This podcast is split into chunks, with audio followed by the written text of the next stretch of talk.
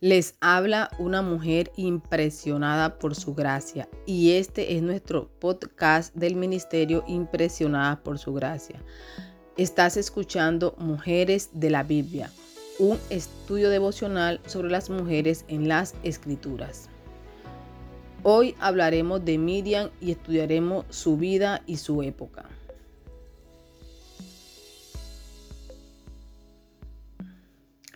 La danza.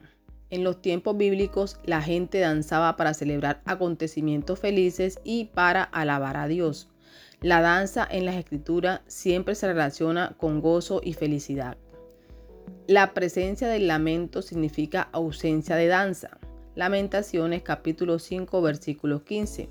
Y hay un tiempo para cada uno de ellos. Eclesiastés capítulo 3 versículo 4. La primera mención de la danza en las escrituras se refiere a cuando Miriam dirigió a las mujeres israelitas en una danza para celebrar la milagrosa derrota de los egipcios en el Mar Rojo. Imaginemos, si podemos, la emoción de dichas mujeres al caminar o tal vez correr entre las dos murallas de agua del Mar Rojo, con los carros egipcios pisándole los talones temerosas por su vida, llegaron a la costa oriental sin aliento y se volvieron para ver cómo las aguas impetuosas ahogaban a los egipcios y a sus caballos. Una huida milagrosa y atemorizante. Entonces rápidamente el temor dio lugar a un intenso entusiasmo. Eran libres. Cuando Miriam salió por ahí con un tamboril, cantando una canción de alabanza a Dios, los pies de las mujeres se comenzaron a mover a su ritmo, sus voces se unieron en el cántico y empezaron a bailar. Los hebreos danzaban en señal de adoración, a menudo para alabar a Dios por haberlos librado de sus enemigos. Primera de Samuel capítulo 18 versículo 6, Salmo capítulo 149 versículo 3. Bailaban para celebrar los acontecimientos felices como las bodas y el regreso de sus seres queridos. Lucas capítulo 15 versículo 25. Hombres y mujeres hebreos no danzaban juntos.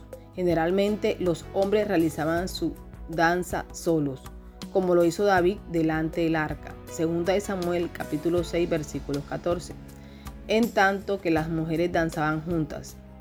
Hay evidencia de que la danza formaba parte de la adoración de los cristianos en la iglesia primitiva, pero según varios escritores cristianos, muy pronto se degeneró y ya no expresaba una alabanza pura para el Señor.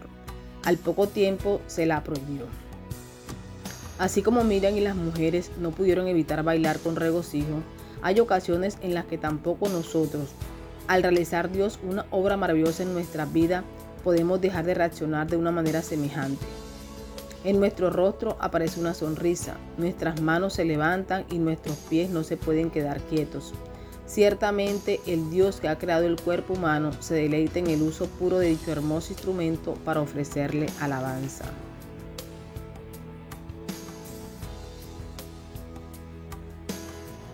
Nuestra oración es que el Dios de nuestro Señor Jesucristo, el Padre glorioso, te dé el espíritu de sabiduría y de revelación, para que lo conozcas mejor y que así mismo sean iluminados los ojos de tu corazón, para que sepas a qué esperanza Él te ha llamado.